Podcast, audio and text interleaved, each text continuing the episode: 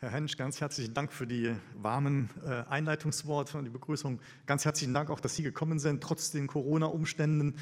Also, wie ich zu den Anfängen des Christentums gekommen bin, das lag daran, dass ich einmal eine Einladung nach Rom erhielt. Zu der Zeit hatte ich tief im vierten Jahrhundert gearbeitet über die großen Theologen. Sie kennen vielleicht ein paar Namen, Athanasius und Basilius.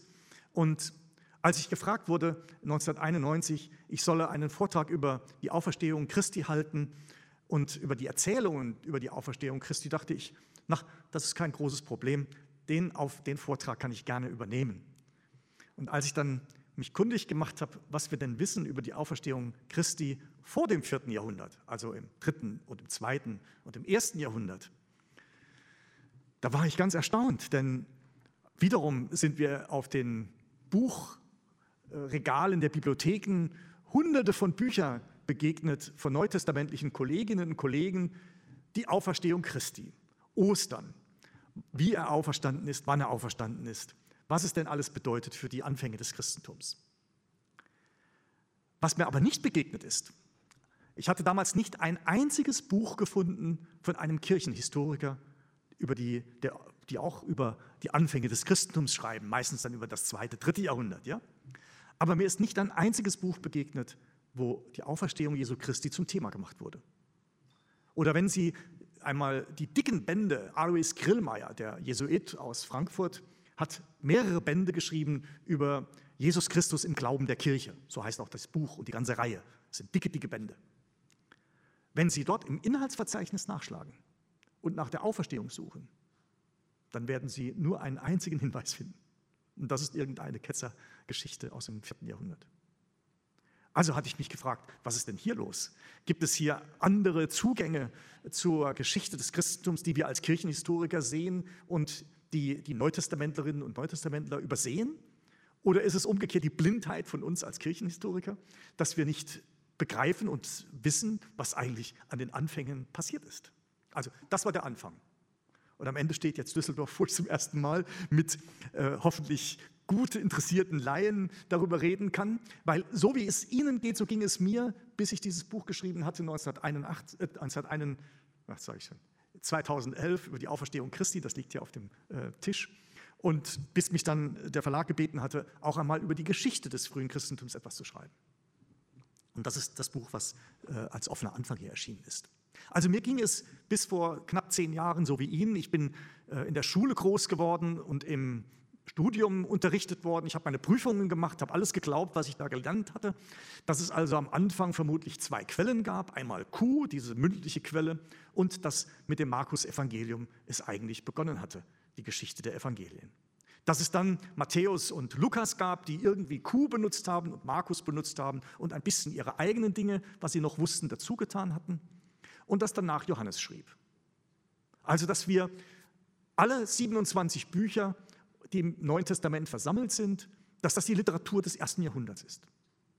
Und dass dann im zweiten Jahrhundert, dann wenn die Kirchengeschichte beginnt, dass wir dann die anderen Autoren haben, die eben nicht mehr im Neuen Testament stehen. Also Ignatius und alle anderen Namen. Und jetzt lese ich ein bisschen aus meinem Buch vor. Ich mache einfach ein paar wenige Seiten und überspringe dann und erzähle ein bisschen dazwischen. Und am Schluss runde ich das Ganze noch einmal ab, weil ich nicht zu lange reden will, denn ich habe gelernt, es sind Mittwochsgespräche. Und eine meiner großen Anliegen ist es, dass das, was wir lehren und das, was wir lernen, das geschieht im Gespräch. Das gehört zum offenen Anfang, dass ich am Anfang noch nicht weiß, was wir am Ende heute miteinander wissen. Anfänge von Geschichten sind offen. Und vielleicht ist es deshalb so reizvoll, ein Buchgeschenk auszupacken und fast wie bei einem Ritual die Buchdeckel erstmals auseinanderzudrücken und dann mit der Hand, ich weiß nicht, wie Sie es machen, die noch frisch nach frischem Papier riechenden Seiten zu streicheln. Selbst an meinem elektronischen Lesegerät, auch wenn es etwas technisch klingt, überkommt mich doch noch das Prickeln, wenn ich ein neues Buch heruntergeladen habe und mit einem Klick erstmals das Inhaltsverzeichnis öffne. Vielleicht wirkt deshalb Geschichte auf viele von uns so verschlossen, weil wir am Ende von ihr stehen und schon wissen, wie sie ausgeht. Also etwa die Geschichte des Christentums. Was nutzt uns die Kenntnis all der historischen Vorgänge und Entwicklungen, wenn wir selbst spüren, was bei alledem herausgekommen ist. Wäre Geschichte offener, wenn wir uns fragten, wie wäre es, wenn es anders gekommen wäre? Stellen Sie sich einmal vor, Herodes hätte wirklich in Bethlehem und der ganzen Umgebung alle Knaben bis zum Alter von zwei Jahren töten lassen. Genau der Zeit entsprechend, die er von den Sterndeutern erfahren hatte. Und es hätte sich damals erfüllt, was durch den Propheten Jeremia gesagt worden ist. Ein Geschrei war in Rama zu hören, lautes Weinen und Klagen. Rachel weinte um ihre Kinder und wollte sich nicht trösten lassen, denn sie waren nicht mehr. Wäre es nicht zu einem jüdischen Aufstand gegen diesen von den Römern geduldeten, herrschsüchtigen und grausamen Klientelkönig gekommen, der selbst nicht aus einem jüdischen Stamm kommt, sondern aus dem benachbarten Edom? Oder malen wir uns aus? Josef hätte die Traumdeutung des Engels anders gelesen und sie für eine Einladung zu einem verfluchenswerten Fluchtversuch gehalten.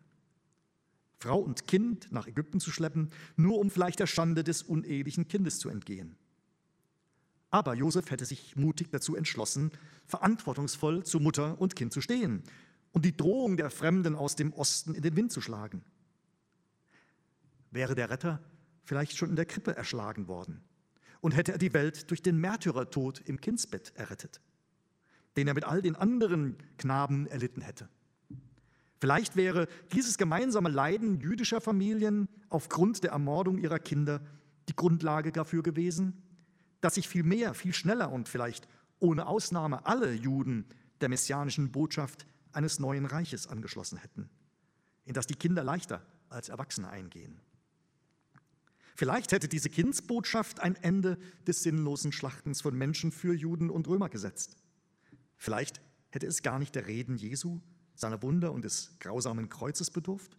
Und vor allem hätte es innerhalb von Juden und Römern vielleicht nicht zu dem Widerstand gegenüber dem Christentum geführt, was zum Aussterben der römischen Religion einerseits und zur gewissen Marginalisierung des Judentums und schließlich zum Holocaust im 20. Jahrhundert geführt haben. Vielleicht wäre es zu einer toleranten, inklusiven und nicht exklusiven monotheistischen Religion gekommen, bei der sich die Weisen verschiedenster Kulturen ihrer Torheit und die Unmündigen ihrer Weisheit bewusst geworden wären. Nehmen wir an, die Apostelgeschichte würde stattdessen historisch verlässlich berichten und der Auferstandene sei tatsächlich vor den Augen der Apostel emporgehoben worden und eine Wolke hätte ihn aufgenommen und ihn ihren Blicken entzogen, wie es dort heißt. Und es wäre geschehen, was weiter berichtet wird, noch während die Apostel zum Himmel emporschauten, siehe, da standen zwei Männer in weißen Gewändern bei ihnen und sagten, ihr Männer von Galiläa, was steht ihr da und schaut zum Himmel empor? Dieser Jesus von Galiläa, er ist von euch fort in den Himmel aufgenommen worden. Wie überzeugend wäre es damals und heute, wenn der Göttliche nicht entschwunden, sondern greifbar geblieben wäre. Wenn auch nicht in eigener Person, dann doch wenigstens vertreten durch diese Männer in weißen Gewändern, die voller Einsicht in die himmlischen Geschehnisse und die künftigen Geschicke der Erde sind. Oder hätte es gestimmt, was Paulus geglaubt hatte, dass, wie er sagt, nicht alle sterben würden, bevor der Herr wiederkäme, und dass er selbst zu denen gehöre, die leben und übrig bleiben, bis zur Ankunft des Herrn. Wie hätte sich die Geschichte weiterentwickelt, wenn der Herr mit all seiner Glorie im Leben des Paulus erschienen wäre? In der Rückabwicklung aller Schuld und Sünde, in der Wiederherstellung des vorzeitlichen Glückes, vielleicht gar in einer Gleichstellung von Adam und Eva. Oder wäre die Geschichte längst zu ihrem Ende gekommen, weil das Gericht über Lebende und Tote gehalten wurde Wäre Herodes zur Rechenschaft gezogen worden und mit ihm all die Kriegstreiber und Kinderschlechter dieser Welt? Oder wenden wir das Blatt und wir hielten alle diese Berichte der Schrift nur für theologisch gefärbte Bilder. Und wir folgten den Entzauberern von Religion und Welt oder den Radikalkritikern all dieser Geschichten. Nehmen wir an, die Schriften des Neuen Testaments wären allesamt Tendenzschriften, Sie böten keine verlässliche Quelle für die Existenz des historischen Jesus von Nazareth. Dieser Jesus sei vielmehr entweder eine typische Personalisierung, wie man sie auch sonst in der mündlichen Tradition findet, Oder er sei individualisiert aus einer Gemeinschaftserfahrung, vielleicht nur eine Stifterfigur, auf die hin verschiedene Menschen und Gruppierungen ihre Wünsche projiziert hatten. Sie hätten sowohl eine dem römischen wie dem jüdischen Umfeld alternative Religion gegenüberstellen wollen. Und nehmen wir weiter an, auch die verschiedenen Hinweise in der jüdischen und die wenigen in der nichtchristlichen Literatur hielten einer näheren Prüfung nicht stand. Nun könnte man natürlich verweisen auf Paulus als den ältesten Zeugen und an sein Interesse am historischen Jesus. Aber wie wir wissen, geben seine Briefe nicht viel her über Jesus von Nazareth. Wie die Gnostiker war er vielleicht eher an der Erlösergestalt interessiert, aber er übermittelt über Jesu nicht mehr, als dass er sagt, dass er von einer Frau geboren war, einer Jüdin. Aber was sagt das schon, dass ein Mensch von einer Frau geboren wurde? Dass er auferstand und starb, das Paulus bezieht sich nie auf Jesus mit seinen Predigten, Wundern, seine Reich Gottes Gleichnisse und so weiter. War er also doch nur eine Kunstfigur? Aber was waren dann die Evangelien mit ihrer Lebensdarstellung Jesu? Bilden sie den Versuch, einen Mythos zu geschichtlichen und vergeschichtlichen, wie etwa im 19. Jahrhundert König Ludwig II. von Bayern, der beeindruckt war von der Wiederherstellung der Wartburg durch den Architekten Hugo von Rittgen und dann den Plan fasste, sein von Lebensferne geprägtes Märchenschloss Neuschwanstein zu errichten. Keine Frage. Dieses ohne Vorgängerbau in der zweiten Hälfte des 19. Jahrhunderts errichtete mittelalterliche Fantasieschloss hat in der Welt des 20. und 21. Jahrhunderts stärker das Bild vom Mittelalter geprägt als alle anderen Burgen und Schlösser Deutschlands. Nach ihm hatte nämlich Walt Disney sein magisches Königreich gestaltet und Neuschwanstein gleicht dem Schloss, in welchem nach einer Legende Sleeping Beauty ihren Prinz Charming getroffen haben soll. Und es besuchen 60 Millionen Gäste jährlich das Schloss in Disneyland und gerade mal eine Million Neuschwanstein aber ich denke noch viel weniger die Burgen in Deutschland. Die Ausführungen in meinem Buch äh, wollen sich auf keine der beiden Extremseiten stellen. Also ich glaube nicht, dass Geschichte einfach nur Erfindung ist. Ich glaube andererseits auch nicht, dass Geschichte einfach nur Historie ist dessen, was wir in den Texten lesen. Wenn es beides nicht ist, was ist es dann? Wie wir sehen und heute hören werden, diente die Erzählung, wie die Jesusbewegung begonnen hatte, im Lauf der Geschichte vergleichbar mit einer Blackbox. Das hat mich gefreut. Eine Blackbox deshalb, weil es wie eine dunkle Box ist, in die man nicht hineinsehen kann, aber in die hinein die Wünsche und Vorstellungen geworfen wurden, mit denen man sich die Geschichte vorstellen wollte. Und das möchte ich Ihnen ein Stück heute auch vorführen. In meinem allerersten Abschnitt in dieser Geschichte beginne ich nicht mit den Anfängen.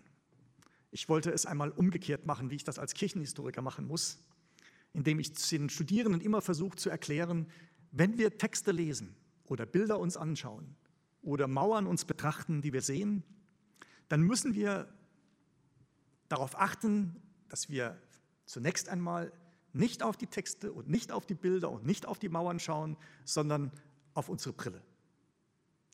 Also, dass wir bemerken, wir sind es, die schauen. Und schon wenn ich meine Brille abnehme, sehen sie ganz komisch aus. Also unscharf. Wenn ich sie jetzt beschreiben sollte, dann ging es vielleicht an den ersten Reihen noch eher. Aber wenn ich sie als Text lesen sollte in den letzten Reihen, dann ist die Blackbox so dunkel, dass ich nur noch meine Vorstellungen eintragen kann. Also die erste Erfahrung ist, dass Geschichte von uns allen gelesen und geschrieben wird aus dem 21. Jahrhundert. Und zwar von unseren Brillen. Das ist die erste Erfahrung. Die zweite Erfahrung ist interessanterweise, alle Geschichten, die wir schreiben, schreiben wir vom Anfang zum Ende. Und jetzt haben wir als Geschichtsschreiber ein Problem, denn wir stehen ja am Ende. Und wir müssten ja eigentlich unsere Geschichte umgekehrt schreiben vom Ende zum Anfang. Wenn wir das nicht tun und einfach so tun, als würden wir am Anfang stehen, im ersten Jahrhundert, zur Zeit Christi Geburt, und dann mit unserem Hauptakteur, mit Jesus und den Aposteln und allem danach leben und diese Geschichte dann schreiben, wie sie immer geschrieben wird, Dann schreiben wir eine chronologische Geschichte, wo wir mit unseren Menschen mitleben. Von der Geburt in Bethlehem über Kreuz und Auferstehung in die ersten Apostel, die Bischöfe und später die Geschichte in ihrer Entwicklung. Aber das ist natürlich ein Trick.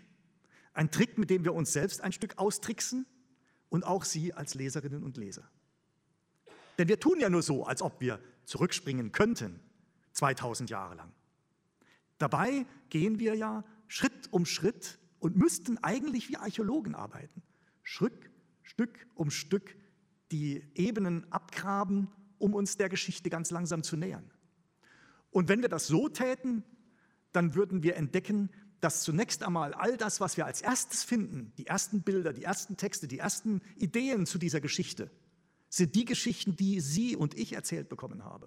Von meinen Lehrerinnen und Lehrern, von meinen Eltern, von den Großeltern, von deren Lehrer. Also wie ein Archäologe, der nicht gleich auf den Grund kommt, sondern zunächst einmal durch die Ebenen hindurch lernt und lernt, dass all die Erzählungen und all die Geschichten erzählte Geschichten sind der Vorgänger. Und wenn man das begreift, dann müsste man eigentlich anfangen, die Geschichte rückwärts zu erzählen. Und das war ein Versuch, den ich in diesem Buch hier gemacht habe. Deshalb beginnt das Buch mit diesen grundlegenden kurzen äh, Überlegungen zur Archäologie oder wie man sich einer Geschichte nähert. Und dann musste ich doch einen kleinen Trick machen. Denn hätte ich sie dann mitgenommen durch all diese Ebenen, dann hätte ich heute noch kein Buch und dann hätte ich wahrscheinlich eine Serie von 100 Büchern schreiben müssen, weil darin natürlich das Problem besteht, dass wir irgendwo ja doch springen müssen. Ich habe dann versucht, einen sinnvollen Schnitt zu machen, indem ich beim Mittelalter einsteige. Und zwar deshalb, weil man seit dem Mittelalter mit einer beginnenden kritischen Reflexion die Texte neu liest und anders liest. Und ich versuche dann in dem Buch zunächst einmal einfach zu zeigen, wie haben denn meist Christen tausend Jahre lang die Geschichte der Anfänge des Christentums gesehen. Und mein erster Protagonist oder mein erster Erzähler äh, in dieser Geschichte äh, ist Gregor von Tours, ein äh, wunderbarer Mann, der im 6. Jahrhundert lebt, Bischof in Frankenland ist, in Tours, heutige Frankreich, und der eine Geschichte eigentlich der, des Glaubens und der ganzen Kirche schreibt. Aber es ist eine Weltgeschichte. Also eine große Geschichte von der Schaffung der Welt bis zu seinen eigenen Tagen. Insgesamt zehn Bücher hat er geschrieben. Er klagt zwar, dass er es nicht richtig gelernt hat zu lesen und zu schreiben, aber offensichtlich war es nicht so schlecht, dass er es nicht fertig brachte, zehn Bücher zu schreiben. Im zehnten Buch erst kommt er auf die näheren Umstände des, ähm, der Anfänge des Christentums. Und es ist überragend, dass er den Hauptaugenmerk bei seiner Geschichte des frühen Christentums darauf legt, was es mit den Franken zu tun hat. Es muss ihn ungemein beschäftigt haben, dass Franken erstens Römer sind und zweitens Christen. Er hält daran fest, das Wichtigste ist für ihn, dass er Franke ist. Und deshalb sagt er auch gleich schon, als er die Geschichte Jesu und seiner Geburt beschreibt, dass es im selben Jahr war, als Jesus geboren war. Das war nämlich das Jahr, in dem Lyon gegründet wurde. Und er hat einen ganzen Abschnitt über die Gründung von Lyon. Weil man natürlich die Geburt Jesu mit der eigenen Hauptstadt in Verbindung bringen wollte. An einer Sache zweifelt er auch nicht, dass er Römer ist. Und er macht deshalb auch großen, äh, eine große Geschichte daraus, dass auch das Christentum römisch ist obwohl es fränkisch ist. Sie werden, wenn Sie diese äh, Stellen lesen, sehen, wie er manchmal auch ratlos ist, wie er beides zusammenbringen kann. Er hat zum Beispiel große Skepsis gegenüber den römischen Kaisern, die zu dieser Zeit im byzantinischen, also im östlichen Teil regieren. Und an denen lässt er nicht sehr viel Gutes.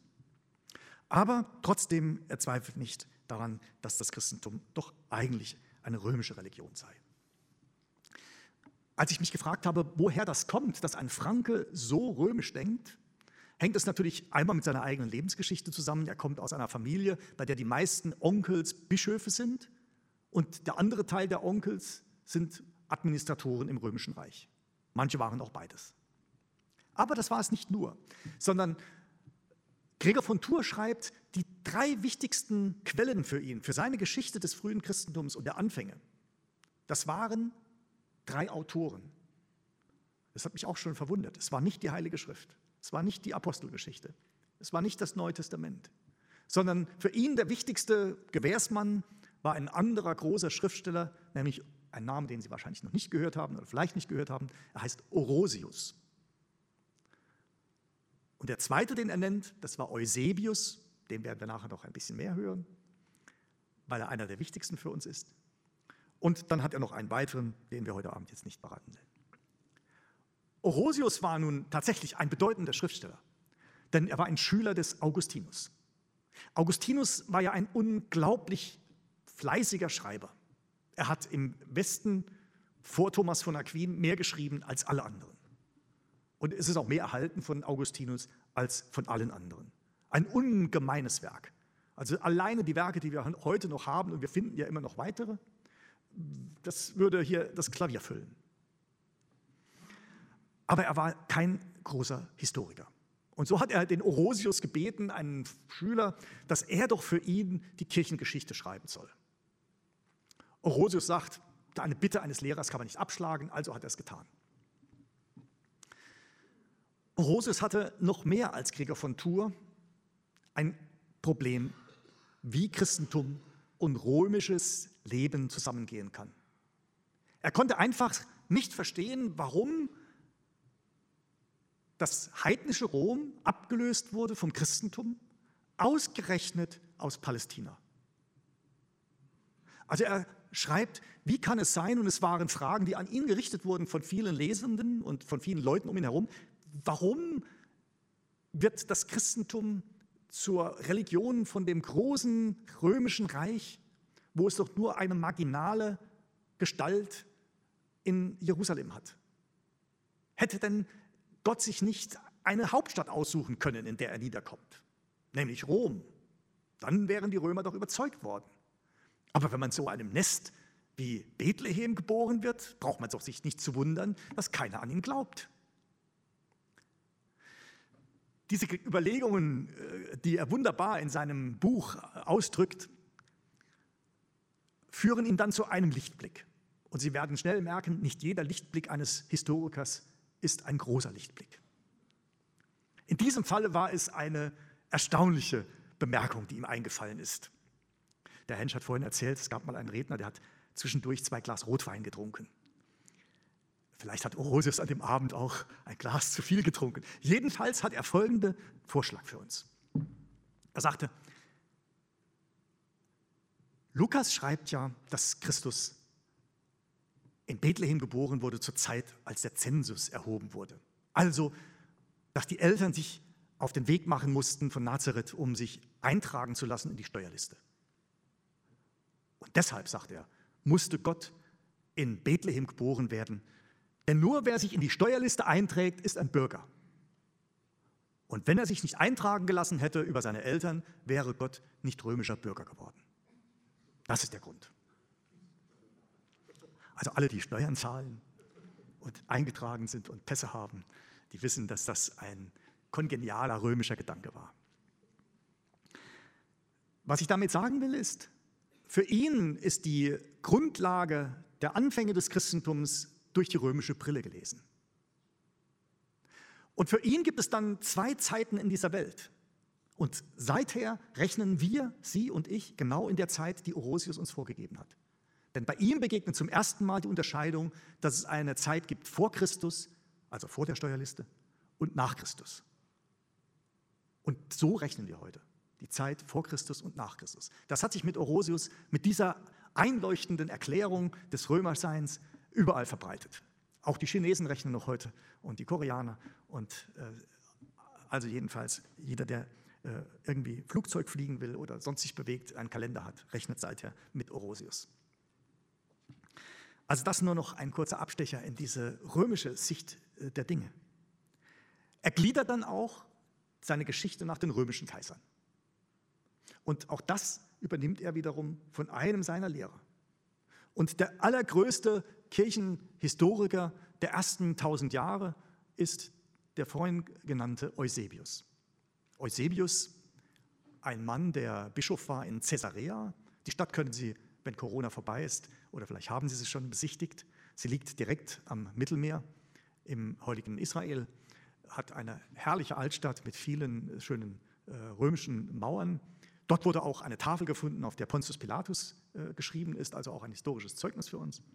Und Eusebius war in dieser Stadt Bischof geworden, hatte einen großen Lehrer und der Lehrer war selbst ein Biblioman, der Bücher gesammelt hat, der selbst wiederum einen großen Lehrer hatte, der auch Bücher gesammelt hat und so wurde Eusebius Bibliothekar seines Bischofs, bevor er selbst Bischof wurde. Also es war die größte christliche Bibliothek und wir befinden uns etwa um die Zeit Konstantins. Also im Jahr etwa 300, 320, 325 unserer Zeit, seit Orosius unserer Zeit. Eusebius hatte den Umschwung erlebt. Er hatte die letzte große Verfolgung erlebt, in der Tausende, vielleicht zum ersten Mal, Tausende von Christen umgekommen sind, ermordet wurden. Und er hat den Umschwung erlebt, der mit Konstantin geschehen war. Dass Konstantin ein grausamer Alleinherrscher war, wird in seinen Texten kaum erwähnt. Für Eusebius ist Konstantin der Auserwählte, der große Kaiser, den er als erstes als christlichen Kaiser bezeichnet. Dahinter liegt natürlich, dass Konstantin bis auf ganz wenige Familienmitglieder alle ermordet hat. Sein Vater selbst, der in England ein Anti-Brexiter gewesen wäre, er hat nämlich versucht, das römische Reich noch einmal zusammenzubringen, zu gliedern, hatte das Reich wunderbar aufgeteilt in zwei Kaiser, einer im Osten, einer im Westen. Jeder dieser Kaiser hatte einen Sekretär, einen Cäsar im Osten und im Westen. Und wenn ein Kaiser verstarb, sollte der Cäsar Kaiser werden, damit es keine Streitigkeiten gibt. Das Ergebnis war, Konstantin hat am Ende alle drei Rivalen entweder ermordet oder zum Selbstmord gebracht. Dennoch, für Eusebius ist Konstantin die große Leuchtfigur. Um jetzt zu erklären, wie, Christ, wie das Christentum zur Weltreligion des römischen Reiches werden soll und kann, setzte er sich hin und schrieb die Geschichte von den Anfängen. Und alle Kolleginnen und Kollegen werden zustimmen, hätten wir diese Geschichte in zehn Büchern, also es ist ein Buch, aber in der Antike sagt man zu jedem Kapitel Buch. Also hätten wir nicht dieses eine Buch mit zehn Kapiteln zur Geschichte des frühen Christentums bis auf die Zeit des Eusebius, dann wüssten wir vielleicht 95 Prozent von all dem, was wir wissen über die Anfänge des Christentums nicht. Also es ist eine ungeheure Konzentration von Wissen, was er uns bietet. Viele der Schriften, die er nennt, kennen wir nur aus den wenigen Textauszügen, die er zitiert. Viele, viele Personen, die er nennt, kennen wir nur von ihm und durch ihn. Und vieles, was in den Anfängen geschieht, kennen wir auch nur aus seiner Erzählung. Also alles andere, was wir an Quellen haben, bringt vielleicht noch fünf, vielleicht noch acht Prozent an historischem Wissen über die Anfänge des Christentums. So wichtig ist er. Als ich dann für dieses Buch ihn studiert habe und überlegt habe, ja, wie schreibt er denn die Anfänge des Christentums, ist mir aufgefallen, dass meine Kolleginnen und Kollegen meistens nur diese kleinen Fragmente herausziehen aus seinem Text, aber eigentlich nicht dem folgen, wie er die Geschichte beschreibt. Und das hängt an einer ganz einfachen Situation. Er beginnt nämlich bei der Geschichte des frühen Christentums gar nicht erst mit dem Jahr Null. Er beginnt, wie später auch Gregor, mit Adam und Eva. Aber er entdeckt Christus schon bei Adam und Eva, ja sogar noch davor. Weil für ihn ist dieser Christus das Wort, mit dem Gott alles geschaffen hat. Also Christus ist nicht erst im Jahr Null geboren, sondern er ist schon vor der Zeit geboren, wie er sagt. Im Jahr Null ist er lediglich auf die Welt gekommen. Aber gelebt hat er vor allen Zeiten. Das macht sein Bild von diesem Christus schon nicht mehr ganz menschlich, sondern es ist eine, eine engelhafte Figur, die dann auch tatsächlich Mensch werden kann, so wie die Shechina im Judentum. Und bei der Geburt und für die Geschichte der ersten 110 Jahre benutzt Eusebius als seine Quellen die Historiker, die er kennt. Und das sind alles jüdische Schriften. Also er liest ganz intensiv Philo von Alexandrien, das ist ein jüdischer Autor, der eine Generation vor Jesus lebt. Er liest ganz intensiv einen jüdischen, äh, einen jüdischen Geschichtsschreiber, Josephus, Flavius Josephus. Flavius Josephus hat den ersten jüdischen Krieg aus dem ersten Jahrhundert beschrieben, als der jüdische Tempel zerstört wurde von den Römern. Er selbst lebt bis etwa in die 90er Jahre des ersten Jahrhunderts und er hat einen kleinen Abschnitt über Jesus in dieser Geschichte. Auf diesen Abschnitt stützt sich Eusebius.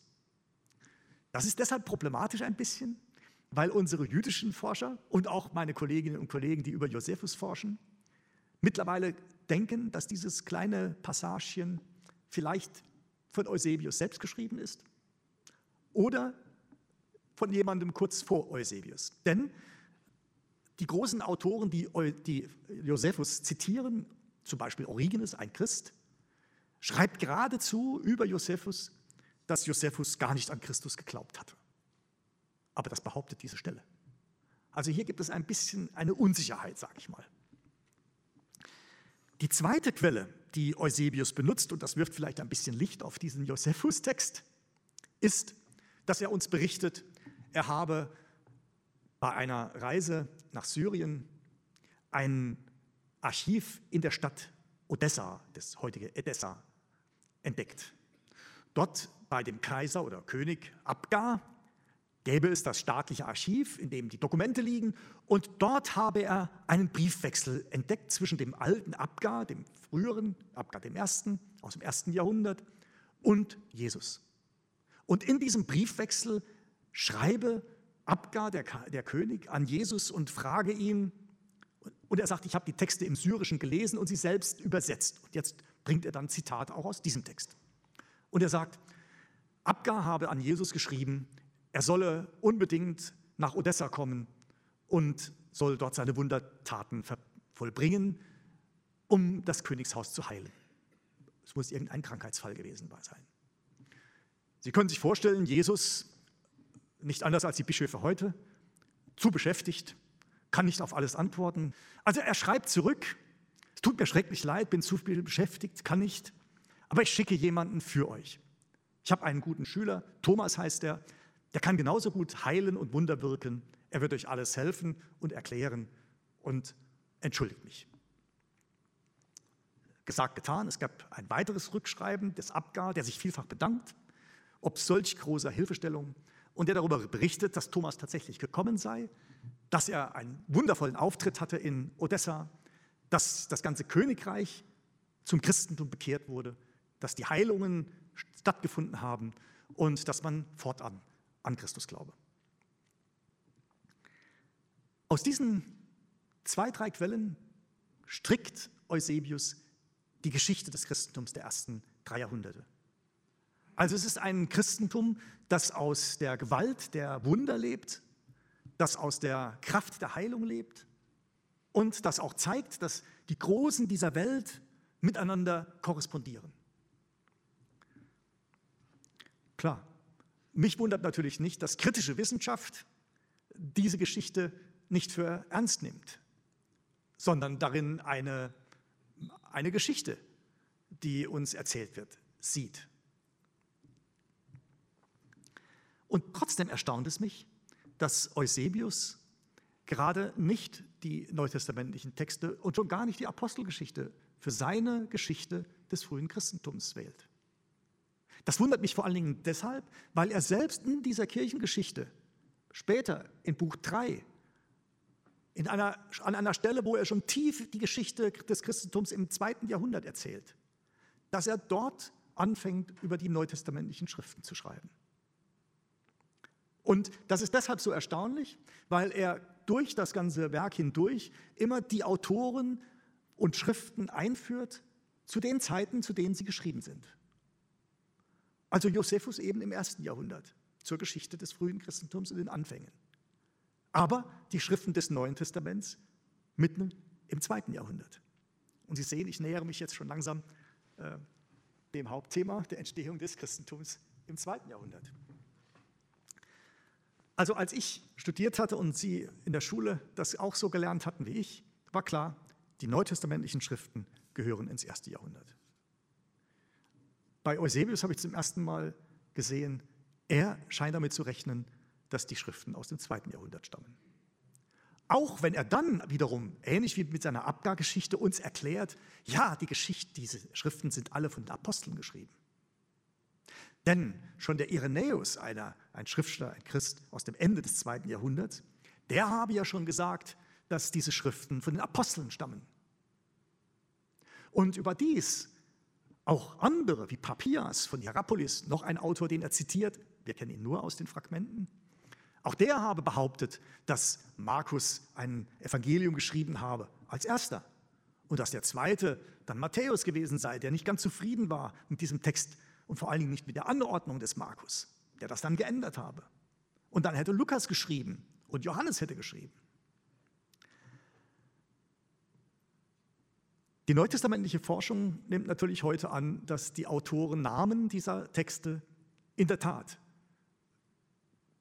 Geschichte sind. Also dass der Autor des Evangeliums, das wir Markus-Evangelium nennen, nicht von Markus ist. Dass das ein Name ist, der ihm gegeben wurde. Das Matthäus-Evangelium sei nicht von Matthäus geschrieben. Es ist ja auch ein bisschen schwierig. Matthäus soll ein Apostel sein nach Irenäus und nach Eusebius, aber dass er ein Apostel war, das wissen wir nur aus dem Matthäusevangelium. Das ist das einzige Evangelium, in dem bei der Liste der, der Jünger Jesu, der zwölf Apostel, Matthäus als Apostel genannt wird. Also vermuten meine Kolleginnen und Kollegen, dass hier ein Schreiber seinen Namen hineingetragen hat, als der Text als Matthäus-Evangelium benannt wurde. Aber trotzdem halten meine Kolleginnen und Kollegen fest an der Geschichte des Eusebius, dass er von Irenäus geerbt hat, dass diese Texte aus dem ersten Jahrhundert stammen. Ich bin inzwischen anderer Meinung geworden. Und das hängt nicht nur an Eusebius. Es war ein Aufhänger gewesen, dass ich mir die Frage gestellt habe, Eusebius, der die Texte so gut kennt und diese Texte offensichtlich ins zweite Jahrhundert platziert, gibt es weitere Hinweise, dass diese Texte gar nicht aus dem ersten Jahrhundert stammen und dass wir eine eventuell andere Geschichte des ersten und zweiten Jahrhunderts schreiben müssen. Einige Beispiele. Kurt Ahland, der vielleicht Ihnen bekannt ist, wenn, wenn Sie einmal eine griechische Bibel genommen haben, das griechische Neue Testament, das alle Wissenschaftlerinnen und Wissenschaftler benutzen heute, stammt von Kurt Ahland. Also das war der Autor dieses griechischen Novum Testamentum, heißt es, Nestle Ahland, er und seine Frau. Und dieser Kurt Ahland hat einmal einen Aufsatz geschrieben über Paulus und die Leser des Paulus. Und er sagt, Paulus ist ein, ein, ein erstaunlicher äh, Person. Seine Texte, diese Briefe, die wir haben, die werden gelesen in ganz vielen Schriften, die wir besitzen aus dem zweiten Jahrhundert. Also er ist nicht omnipräsent, aber viele kennen ihn. Viele lieben ihn, manche diskutieren ihn, manche lehnen ihn ab, aber er wird zitiert und diskutiert. Und dann schreibt er in demselben Aufsatz, dass er als Neutestamentler schlaflose Nächte hätte, so schreibt er, weil er sich eine Frage nicht beantworten könne. Warum, sagt er, ist dasselbe nicht der Fall mit unseren Evangelien? Also unsere Evangelien, so sagt er, mit den ganzen Wundergeschichten der Auferstehung, Erzählungen von Ostern, All das begegnet uns in unserer Literatur des zweiten Jahrhunderts bei unseren Kirchenvätern nicht. Keiner berichtet über die Wunder Jesu. Keiner berichtet über Lazarus. Keiner kennt die Kindheitsgeschichten. Und er sagt, wie kann das sein? Das treibe ihn um, er könne nicht schlafen. Ich kann Ihnen zugestehen und Ihnen versichern, meine 8000 Kollegen in der Welt, die Neues Testament machen, schlafen sehr gut. Aber es hat mich umgetrieben. Es hat mich umgetrieben, warum Paulus gelesen wird und gekannt wird und diskutiert wird und warum die Evangelien nicht gelesen werden. Denn je früher ja die Texte von, unseren, von unserer Forschung angesetzt werden, also sagen wir mal, die sind im Jahr 60 oder 70, sei das Markus-Evangelium geschrieben, das ist Standard. Und kurz danach das Matthäus-Evangelium. Und dann in den 80er Jahren das Lukas-Evangelium. Und dann irgendwann in den 90er Jahren das Johannesevangelium. Wenn dem so wäre, wieso kennen die nächsten 70, 80 Jahre lang kein anderer Schreiber, und wir haben viel Literatur aus dem zweiten Jahrhundert, warum kennen kein anderer Schreiber irgendeine dieser Schriften? Die, das macht es ja noch komplizierter. Die einzigen, die die Schriften kennen, sind Leute, die Evangelien schreiben. Denn wir wissen ja, weil diese Synoptiker, also diese drei, Matthäus, Markus und Lukas, die sind ja so nah beieinander. Die sind ja manchmal wörtlich parallel, dass alle in der Welt annehmen, wie auch immer, aber die müssen sich gelesen haben. Einer hat vom anderen abgeschrieben und leicht verändert. Also wenn das so war, dann müssten wir ja annehmen, dass 70, 80 Jahre lang kein anderer Evangelien gelesen hat, als die, die Evangelien schreiben. Und wenn wir dann noch hinzunehmen, geografisch, was die Forschung ja macht, Markus sei in Rom geschrieben worden, um 70, weil er so viele lateinische Wörter benutzt. Matthäus sei vielmehr jüdisch und sei vermutlich in Antiochien geschrieben worden, also in Syrien, am anderen Ende vom Mittelmeer. Lukas, weil er so sehr griechisch gut kann, sei vielleicht in Thessaloniki geschrieben worden, wie Gregor von Nyssa noch meint. Und Johannes vielleicht in Ephesus. Also stellen Sie sich vor, es werden also im ersten Jahrhundert im Abstand von 20, 30 Jahren vier Evangelien geschrieben. Die schwimmen irgendwie übers Meer in alle Richtungen in Kopien und werden dann gelesen von denen, die auch Evangelien schreiben. Und außer denen, die diese Evangelien schreiben, kennt und liest und zitiert und diskutiert kein Mensch diese Texte. Sehen Sie, da blieb bei mir das Historikerherz stehen. Das kann ich nicht glauben. Und ich sage meinen Kollegen deshalb, je früher ihr die Texte datiert, umso größer ist dieses Problem. Interessanterweise zitieren unsere christlichen Autoren der ersten zwei Jahrhunderte durchaus Jesus mit seinen Worten. Aber das, was sie zitieren, finden wir gar nicht in den Evangelien. Das sind andere Worte. Nächste Komplikation. Ja, und dann habe ich gerätselt, wie das geht. Wie sollte das gehen? Und dann ist mir aufgegangen, dass Irenäus überhaupt der Erste ist. Irenäus schreibt ums Jahr 177, also etwa Ausgang des zweiten Jahrhunderts unserer Zeit. Er ist der Erste, der überhaupt eine, eine Stange bricht für diese vier Evangelien. Nicht gerade, vielleicht nicht mit einem Glas Rotwein, aber auch nicht sehr klug. Also er sagt, es gibt vier Winde, deshalb gibt es auch vier Evangelien. Nicht gerade überzeugend, vielleicht für Segler. Er sagt, es gibt vier äh, Tiere, also auch vier Evangelien. Besser vier als eins. Damit war er damals nicht äh, wirklich auf dem Trend. Denn Menschen wollten nicht vier verschiedene Evangelien haben, Menschen wollten eine Geschichte haben. Und deshalb gibt es im zweiten Jahrhundert einen großen Autor, heißt Tatian. Und dieser Tatian hat aus den vier Evangelien wieder eins gemacht. Und dieses Evangelium des Tatian, das eine Evangelium, das ist das Evangelium, das in der Liturgie sich durchgesetzt hatte. Also die nächsten Jahrhunderte im Gottesdienst werden nicht vier Evangelien gelesen, sondern dieses eine. In Syrien ist dieses eine Evangelium bis in die späte Zeit nach dem, also bis ins späte vierte Jahrhundert, die einzige Liturgiequelle, die gelesen wird. Also nicht die vier Evangelien. Erst die römischen Kaiser setzen Ende des vierten Jahrhunderts durch, dass nicht mehr das eine Evangelium gelesen werden darf, sondern dass es vier sind. Also es braucht 400 Jahre, um diese vier Evangelien durchzusetzen. Im Westen wissen wir die Geschichte des einen Evangeliums oder der vier eigentlich nicht. Was wir aber wissen, ist das älteste Evangelium, der Codex Fuldensis, also der Evangelienkodex, der in Fulda liegt, berühmt von Bonifaz. Dort ist das Evangelium, das dort hineingeschrieben ist, nicht das Evangelium der vier Evangelien, sondern das Evangelium, das eine des Tatian. Also dieses eine Evangelium hat es in die Liturgie geschafft, im Westen offensichtlich und ganz besonders im Osten. Nur dort, wo die griechischen Kaiser, also die römisch-griechischen Kaiser, Zugriff hatten, dort finden wir die vier Evangelien. Und wir finden die vier Evangelien immer wieder in unseren Hörsälen, also in den Universitäten, in den Klosterschulen bis ins Mittelalter. Und im Mittelalter hat man noch ein großes Problem, wenn man diese Texte auslegt in der, in der Universität, weil die Schüler, die kommen, die kommen ja alle aus der Liturgie, die haben ja als Bildung die Liturgie. Und in der Liturgie des Mittelalters werden die Psalmen nicht nach diesem Text gesprochen. Es werden nicht die Evangelien gelesen nach diesen griechisch vier Evangelien, sondern nach liturgischen Versionen, die viel älter sind. Also es war für eine ganz lange Zeit waren diese Texte Universitätslektüre und nicht liturgische Lektüre. Deshalb finden wir Auslegungen zu diesen Büchern, die von Lehrern geschrieben werden, über die vier Evangelien. Aber Hymnen, die geschrieben werden von Ambrosius oder wer auch sonst Hymnen schreibt, schreibt einen ganz anderen Text. Und das führte zu unendlichen Diskussionen, welche Bibel denn jetzt die richtige sei im äh, Mittelalter. Aber ich komme zurück nochmal und mache damit auch schon gleich Schluss mit der ersten Einführung hier.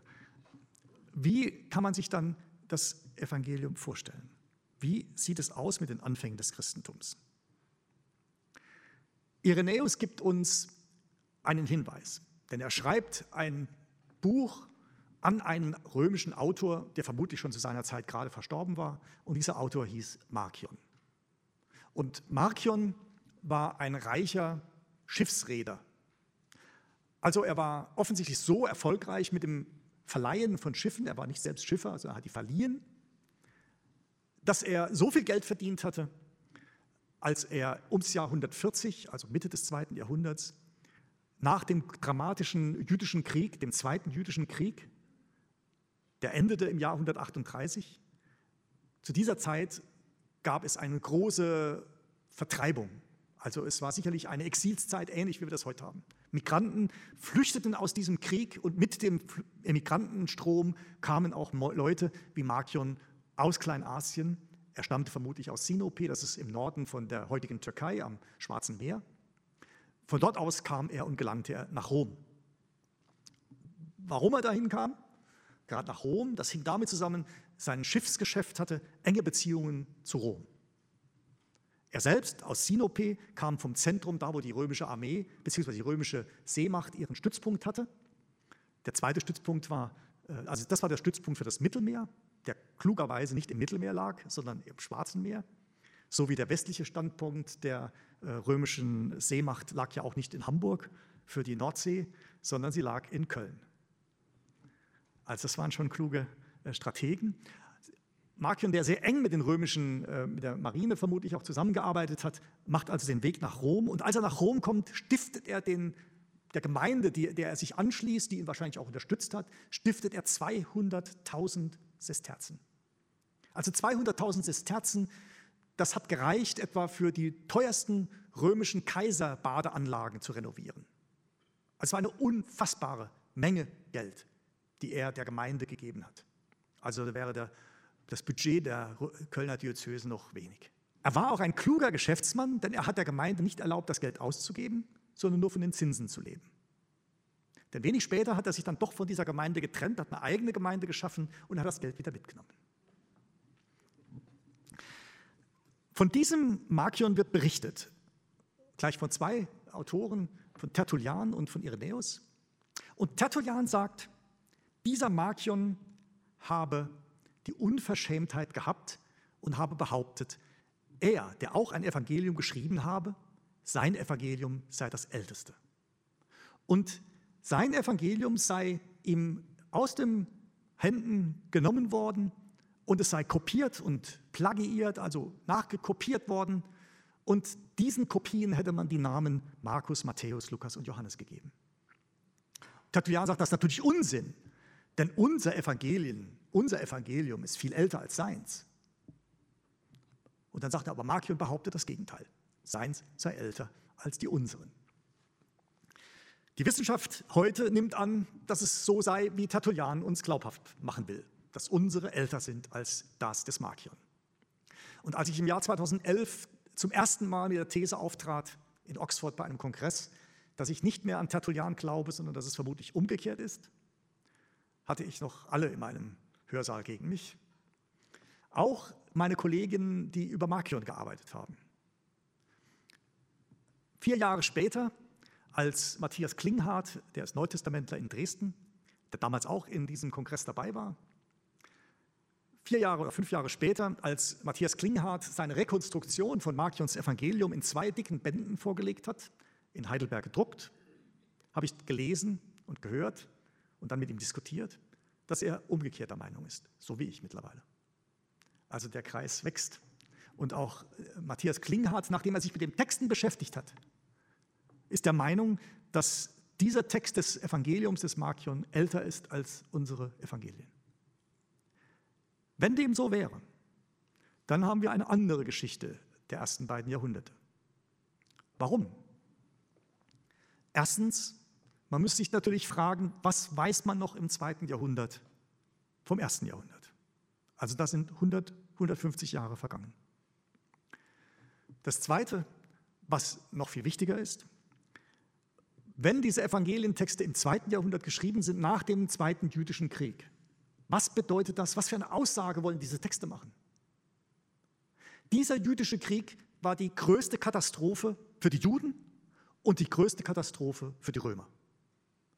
Während der erste Krieg ums Jahr 70, als der Tempel zerstört wurde, zwar schlimm war, der Tempel ist zerstört worden, aber die gesamte Infrastruktur für die Juden ist dieselbe geblieben. Es gab noch einen hohen Priester, es gab noch Pilgerfahrten, es gab alles noch, wie es vorher gab, nur ein zerstörter Tempel war halt da. Im Zweiten Jüdischen Krieg ist die Infrastruktur des Judentums komplett zerstört worden. Seither gibt es keinen hohen Priester mehr. Überhaupt haben Priester keine Rolle mehr. Juden wurde verboten, Jerusalem zu betreten. Und das war für die nächsten Jahrhunderte der Fall. Und hier beginnt die christliche Geschichte. Denn hier heißt es, dass auch alle Beschnittenen, die Christen sind, also Juden, also sind es Juden oder Christen, jedenfalls Juden, die dem Jesus nachfolgen, die wurden auch verbannt von Jerusalem. Und zu dieser Zeit muss es auch schon beschnittene, äh, unbeschnittene äh, Christen gegeben haben und die jetzt für sich selbst auch eine neue Geschichte beginnen. Die jetzt fragen, wie war denn das? Die sich vor allen Dingen die Frage stellen, ja, sind wir denn überhaupt Juden? Und Markion ist einer der Vorreiter, aber nicht der einzige. Es gibt Ignatius, es gibt viele andere, die sagen, nein, wir sind keine Juden. Elius Aristides, einer der ersten Apologeten, schreibt ein Buch genau zu dieser Zeit und sagt, es gibt drei Menschengruppen in der Welt. Heiden, die Römer übrigens nicht, Heiden, Juden und Christen. Es ist ja auch klar, welcher Mensch wollte nach 138 ein Krieger gegen die Römer sein? Wer wollte ein Aufstehender, ein Aufständiger sein? Selbst viele jüdische Rabbiner haben das abgelehnt gehabt. Das heißt, das ist die Zeit, in der man sich überlegt, wie können wir damit dem jüdischen Erbe umgehen und trotzdem Römer bleiben. Also hier beginnt die Reflexion. Das heißt, wir haben alle Apologeten, das sind Leute, die jetzt sich Gedanken machen, wie das Christentum dann aufzustellen sei. Alles Schriften nach 140. Und deshalb glaube ich, dass auch in dieser Zeit diese Evangelien entstehen. Wie die engen Zusammenhänge sind, das müssen wir noch herausfinden. Aber ich glaube, das ist die Zeit, in der äh, Christentum überhaupt auch als Institution beginnt. Es ist auch das erste Mal im Vorwort zu seinem Evangelium im Neuen Testament, dass Markion schreibt, es gibt einen Unterschied zwischen Judentum und Christentum. Hier beginnen, das ist das erste Mal, wo wir diese Begriffe haben, dass es überhaupt eine, einen Namen für diese Gruppen gibt. Im Neuen Testament werden Sie das Wort Christentum nicht finden. Es ist eben eine Begriffsbildung aus dem zweiten Jahrhundert. die Entstehung des Christentums im zweiten Jahrhundert. Also ich glaube, wenn wir uns noch einmal von den Anfang Gedanken machen, ist es ein Rückblick. Vieles, was wir uns heute wünschen, indem wir erstens die neutestamentlichen Schriften schon ins erste Jahrhundert datieren, zweitens diese Texte lesen als historische Dokumente und nicht als Erzählungen. Das ist die Grundlage, dass wir heute in unserer Schulweisheit, in den Religionsbüchern und auch in den Universitäten lehren, was wir lehren, wie die Geschichte des frühen Christentums begonnen hat. Ich glaube, wir müssen sie neu schreiben, indem wir uns überlegen, wie die Geschichte zu schreiben ist, wenn diese Texte alle Antworten auf eine politische und geschichtliche Situation Mitte des zweiten Jahrhunderts sind. Vielen Dank.